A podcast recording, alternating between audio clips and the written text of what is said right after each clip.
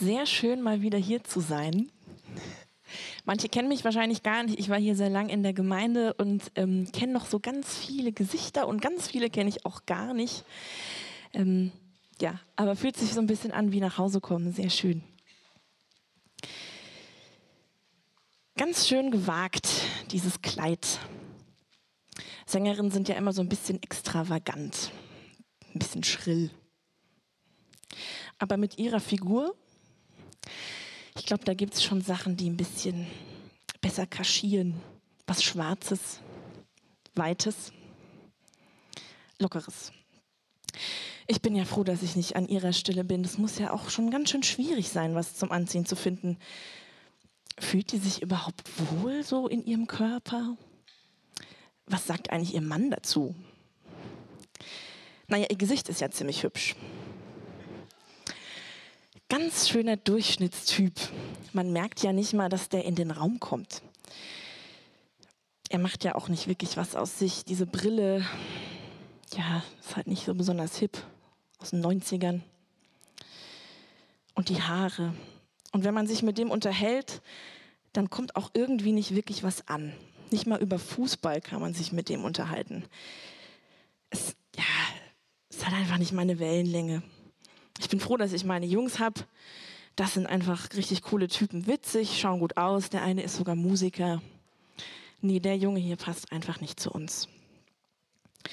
Ganz schön laut, diese Familie. Die Kinder sind doch alle außer Rand und Band. Das Einjährige hat sogar Süßigkeiten gegessen und Saft getrunken. Ich würde sowas ja nicht erlauben. Ich finde es sehr wichtig, dass Kinder biologisch zuckerfrei, nachhaltig und äh, ökologisch erzogen werden. Da muss man eben als Mutter auch etwas Disziplin aufbringen. Das kann halt eben nicht jeder.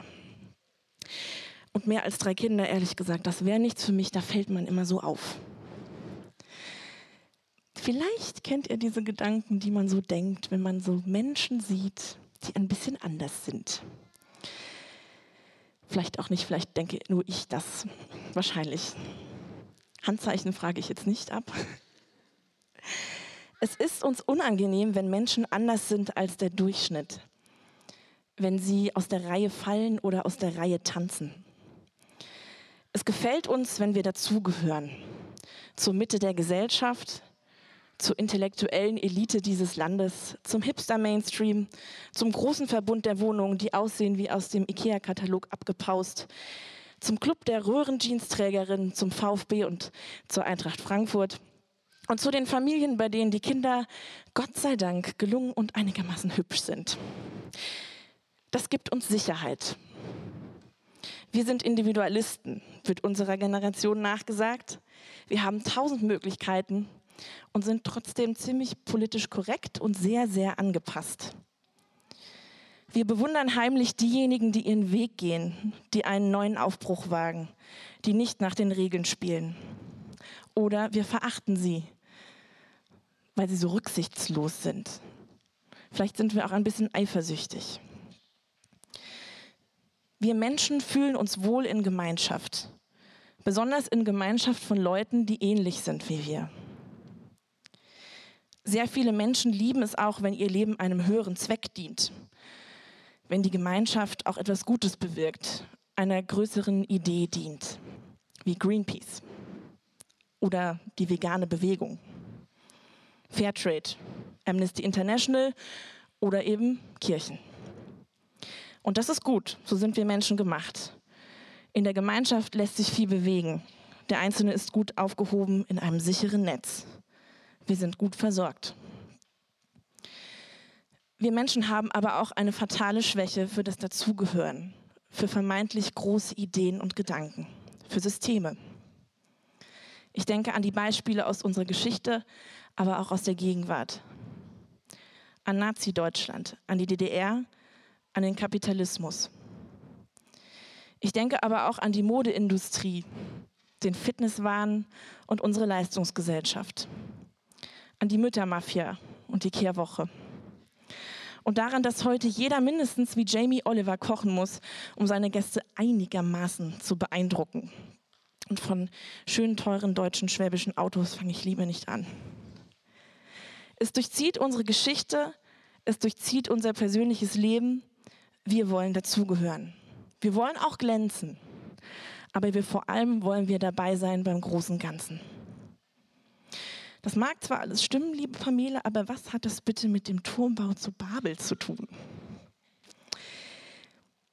Es hatte aber alle Welt einerlei Zunge und Sprache. Als sie nun nach Osten zogen, fanden sie eine Ebene im Lande China und wohnten da selbst. Und sie sprachen untereinander, wohlauf, lasst uns Ziegel streichen und brennen. Und sie nahmen Ziegel als Stein und Erdharz als Mörtel und sprachen wohlauf, lasst uns eine Stadt und einen Turm bauen, dessen Spitze bis an den Himmel reiche, damit wir uns einen Namen machen, denn wir werden sonst zerstreut in alle Länder. Da fuhr der Herr hernieder, dass er sehe die Stadt und den Turm, die die Menschenkinder bauten.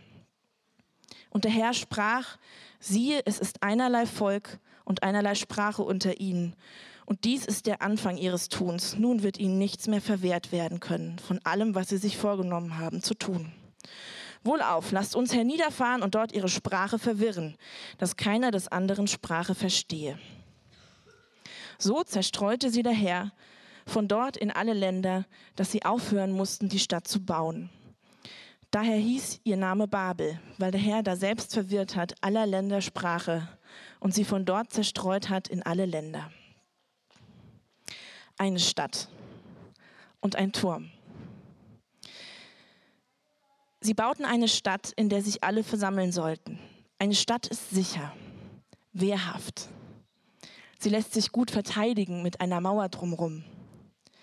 Eine Stadt hat System, sie ist strukturiert und kann vor allem sehr gut kontrolliert werden.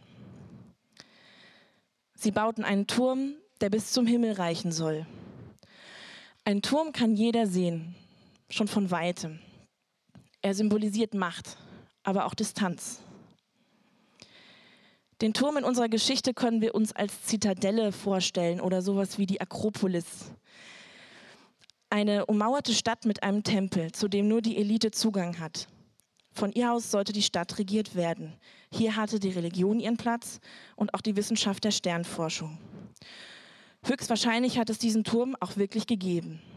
Die Umschreibung, er sollte bis zum Himmel reichen, ist eine etwas äh, orientalisch-blumige Ausführung für, es war ein sehr großer Turm. Ist einfach eine andere Sprache als unsere sehr korrekte deutsche Sprache. Und es lohnt sich auch bei solchen Umschreibungen mal hinter die wörtliche Bedeutung zu schauen. Die Bibel ist an vielen Stellen ein Geheimnis. Sie ist bei weitem nicht so eindimensional, wie wir sie immer lesen. Sie ist viel reicher, als wir uns vorstellen können. Poetisch, voller Menschenkenntnis, vielschichtig. Sie scheint manchmal so eindeutig und dann bringt sie uns ins Nachdenken, ins Forschen, ins Hinterfragen. Die Bibel verlangt uns nicht blinden Buchstabengehorsam ab, sondern unseren Verstand, unser Gefühl und unsere Lebenserfahrung. Beim Turmbau zu Babel denken wir meistens als erstes an diese ominöse Sprachverwirrung. Der Herr verwirrte die Sprache der Menschen als Strafe für ihr Verhalten. So kennen wir das oder manche von uns aus dem Kindergottesdienst. Für manche von euch ist diese Geschichte aber auch total neu. Seit Jahrhunderten wird sie schon so gedeutet. Aber wir können ja mal versuchen, das habe ich mir so als Aufgabe gesetzt, diesen Text mal anders zu interpretieren. Oder mal unsere alte Brille abzusetzen, die aus den 90ern, und die neue Hipsterbrille aufzusetzen. Es geht augenscheinlich also um die Sprachverwirrung. Vers 6. Siehe, es ist einerlei Volk und einerlei Sprache unter ihnen, und dies ist der Anfang ihres Tuns. Nun wird ihnen nichts mehr verwehrt werden. Einerlei Sprache. Dafür, dass es um Sprache geht, gibt es aber ehrlich gesagt ziemlich wenig Dialoge. Die Menschen sprechen zu sich selbst wohl auf, wir wollen eine Stadt bauen und einen Turm. Das ist unser toller Plan. Und Gott spricht, wohl auf, lasst uns herabfahren, das mal alles kaputt machen, einer muss diese Menschen doch aufhalten. Doch irgendwie sprechen Gott und die Menschen gar nicht miteinander. Der hebräische Ausdruck einerlei Lippe, der da steht für einerlei Sprache und einerlei Volk, bedeutet aber nicht zwingend eine Sprache zu sprechen, eine Sprache wie Englisch oder Französisch oder eben Schwäbisch, sondern vor allem Einmütigkeit. Die Menschen dieser Stadt, die Menschen dieses Turms hatten ein gemeinsames Ziel, klare Regeln, an die sie sich gehalten haben, ein System, in dem sie leben wollten, Sicherheit. Aber sie wollten auch Macht und Kontrolle. Ein Turm symbolisiert immer Macht. Wir denken an das neue Hochhaus, an Ground Zero, an die Hochhäuser der Banken in Frankfurt, die Wolkenkratzer in den Arabischen Emiraten. Doch der Turm war wohl nicht so hoch, dass er bis zum Himmel reichte, denn Gott musste ja schließlich vom Himmel herabkommen, um ihn überhaupt zu sehen. Gott sei Dank ist die Bibel voller Humor. Was haben diese Menschen dann also falsch gemacht? Weder der Turm und Stadtbau wird moralisch bewertet, auch nicht das Bestreben, sich einen Namen zu machen. Mit der Stadt und ihrem Turm wollen sie vor allem eins vermeiden, die Zerstreuung, auf das wir nicht zerstreut werden. Gott korrigiert seine Aktion, korrigiert mit seiner Aktion also die Haltung der Menschen. Er fürchtet nicht, dass die Menschen ihn vergessen könnten oder stärker wären als er. Er fürchtet auch nicht ihren mickrigen kleinen Turmbau. Aber Gott befürchtet, dass die Haltung der Menschen, ihre Sehnsucht nach dem Gleichsein, nach dem Dazugehören, die Menschen selbst zerstören kann. Denn die Gemeinschaft hat eine große Kraft, in vielen Fällen ja eine gute Kraft. Nur die Tatsache, dass Gott hier eingreift, zeigt, es geht Gott um die negativen Seiten einer so innigen und einmütigen Gemeinschaft, um die Zerstörungskraft, die in uns allen wohnt. Also kommt Gott vom Himmel herab. Er bewegt sich zu uns Menschen. Er handelt und greift ein und verwirrt ihre Absicht. Verwirrt ihr großes Ziel, zerstört ihre Einheit und zerstreut sie über die ganze Erde. Aber er zerstört nicht die Menschheit selbst, auch nicht die Erde. Wir erinnern uns, dass es da diese Sinnflut gab und diesen Noah und dass am Ende dieser Flut als Noah mit seinem Schiff auf dem Berg gelandet ist, der Regenbogen kommt und das Wasser langsam abfließt und Gott sagt, das ist mein Bund, den ich mit dir schließen will. Ich werde so etwas nie wieder tun. Und er hält sich daran. Aber er zerstreut. Und anscheinend hatte er das schon angedroht, denn die Menschen wissen das und sagen es auch. Nicht, dass er uns am Ende doch noch zerstreut. Deshalb bauen sie diese Stadt und diesen Turm. Sie versuchen sich darum zu drücken und mit aller Macht zu vermeiden, dass das geschieht, was eigentlich ihre Bestimmung ist. Die Zerstreuung scheint also wichtiger zu sein für die Geschichte und ihren Gehalt als die Sprache und die Sprachverwirrung. Gott wünscht sich die Menschheit nicht als gleichgeschalteten, sondern als bunten Haufen voller Leben und Unterschiede ausgebreitet in der Weite der Schöpfung. Raum für jeden Einzelnen und jede Gruppe von Menschen. Sehen wir uns die Schöpfung an. Jedes Detail ist perfekt. Die Farben, die Artenvielfalt, die atemberaubende Größe der Ozeane.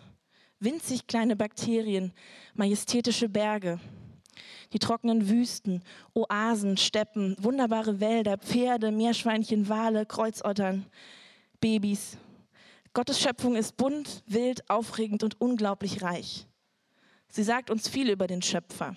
Sie sagt uns aber auch sehr viel über seine Absichten mit seinen Geschöpfen, mit den Menschen. Sollten wir Menschen anders sein als der Rest der Schöpfung? Sollten wir weniger bunt, weniger vielfältig sein? Warum halten wir es nicht aus, dass wir eigene und unterschiedliche Wege gehen sollen? weil es uns Angst macht. Die Menschen in Babel plustern sich auf, machen sich groß, machen sich einen großen Namen, verteidigen sich, verkriechen sich in ihrer tollen, schönen Stadt, denn sie haben Angst. Angst vor der Zerstreuung, Angst vor dem Plan Gottes. Sie haben Angst vor dem Alleinsein, vor der Ungewissheit, vor der Weite des Lebens und vor den Wegen, die sie gehen müssen. Sie haben Angst davor, andere Menschen zu verlieren, auf Fremde zu treffen, aufgeben zu müssen, Angst davor zu scheitern.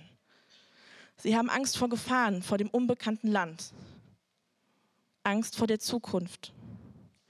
Und sie sind der Macht verfallen und der Sicherheit der Macht, den Regeln, dem System, weil es ihnen Sicherheit gibt. Ich erkenne mich ein bisschen wieder. Vielleicht geht es dir ähnlich. Wir spulen vor. Die Jünger von Jesus, seine engsten Freunde, sind nach seinem Tod, seiner Auferstehung und der Himmelfahrt in Jerusalem. Jerusalem, die Stadt der vielen Sprachen, Religionen, Weltanschauungen. Und sie begegnen dem Heiligen Geist Gottes.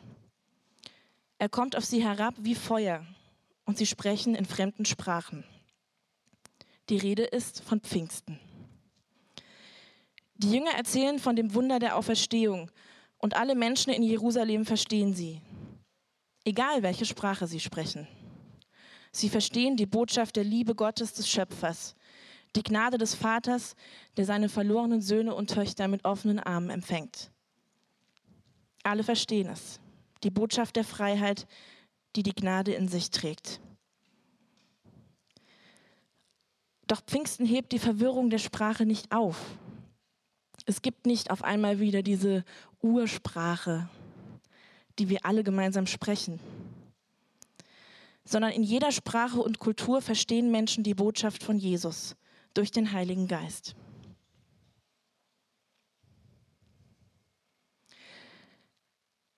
Der Geist Gottes, der Lebensatem, Ruach, Wind und Hauch. Die Bibel spricht vom Heiligen Geist auch als dem Tröster und dem Beistand. Pfingsten dreht nicht die Uhr zurück zum Urzustand. Pfingsten macht deutlich, dass nicht menschlicher Einheitsbrei wichtig ist, sondern der Geist Gottes uns Menschen verbinden kann, ohne dass wir unsere Farben, unsere Sprache und unsere Herkunft verlieren. Pfingsten bestätigt die Vielfalt der Schöpfung und es begegnet unserer Angst. Pfingsten soll uns Hoffnung geben, dass wir unseren Weg gehen und der Tröster selbst mit uns geht. Und auch hier zeichnet sich das Bild ab, das die Bibel schon in der Geschichte vom Turmbau zu Babel malt. Gottes Plan mit den Menschen ist bunt, individuell und voller Freiheit. Die Freiheit, anders zu sein. Wir denken wieder an das Naziregime, an die Terrororganisation Islamischer Staat, auch an den Sozialismus. Da, wo wir alle gleich sein sollen und wollen, können wir es dennoch nicht. Denn wir sind nicht gleich erschaffen. Wir sind ebenbürtig. Wir sind gleichwertig. Wir sind wunderschön und wertvoll, alle. Aber wir sind nicht gleich. Und wenn wir das merken, kommt ziemlich oft das Böse in uns zum Vorschein. Das Böse, das ablehnt, aus dem anderen etwas macht, was weniger Wert hat, oder das dem anderen den echten oder richtigen Glauben abspricht und ihm im schlimmsten Fall die Freiheit und das Leben raubt. Der Geist Gottes aber schenkt Leben. Der Geist Gottes atmet Freiheit und Weite. Da, wo der Geist des Herrn ist, ist keine Furcht.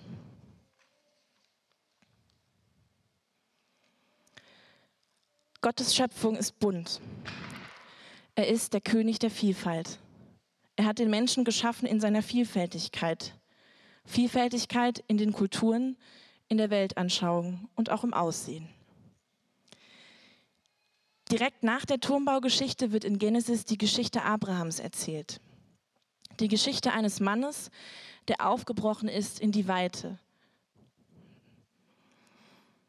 der den Weg gegangen ist, der sich nicht von Angst hat lähmen lassen, sondern sich von Gottes Versprechen bewegen ließ, ich segne dich. Für mich sind diese beiden Geschichten, die Geschichte von Turmbau zu Babel und Abrahams Geschichte, untrennbar verknüpft. Denn beim Turmbau zu Babel sehen wir, was Gott nicht mit uns geplant hat. Dass er sich nicht wünscht, dass wir uns in einer Stadt verschanzen. Und gleich danach macht uns die Bibel Mut. Mut, Unterschiedlichkeit zu leben Mut, den anderen anzunehmen in seiner Unterschiedlichkeit. Aber die Bibel macht uns auch Mut, uns Raum zu lassen.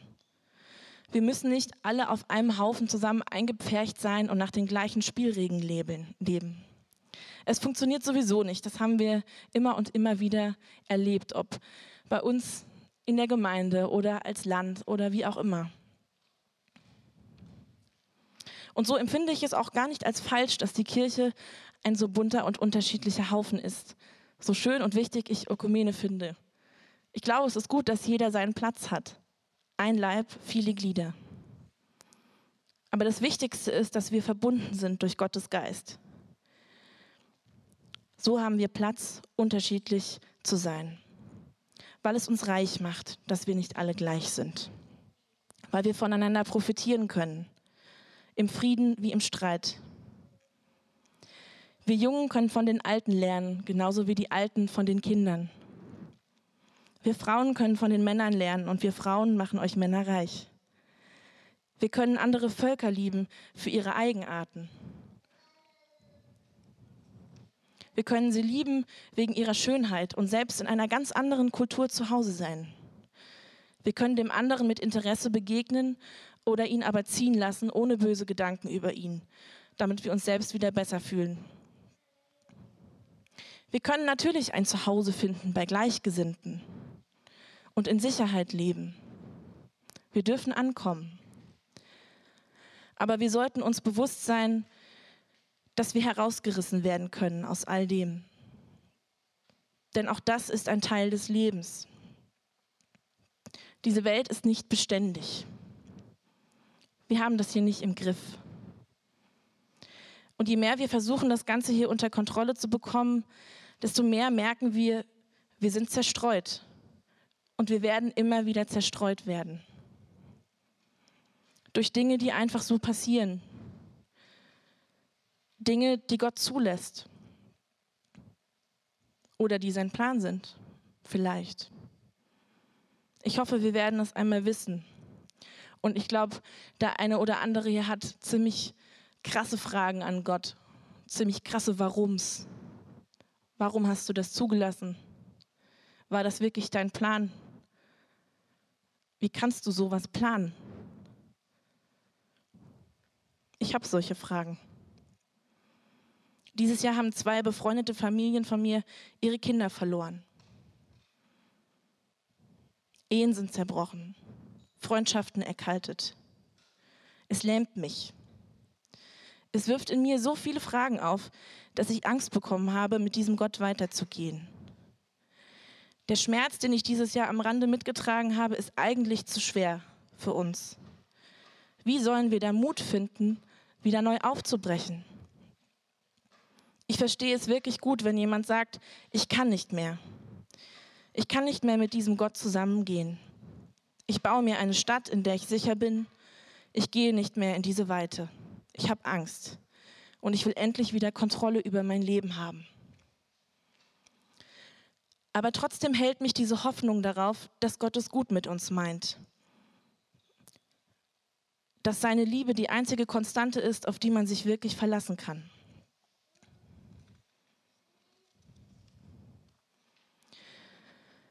Sie hat keinen Anfang und kein Ende.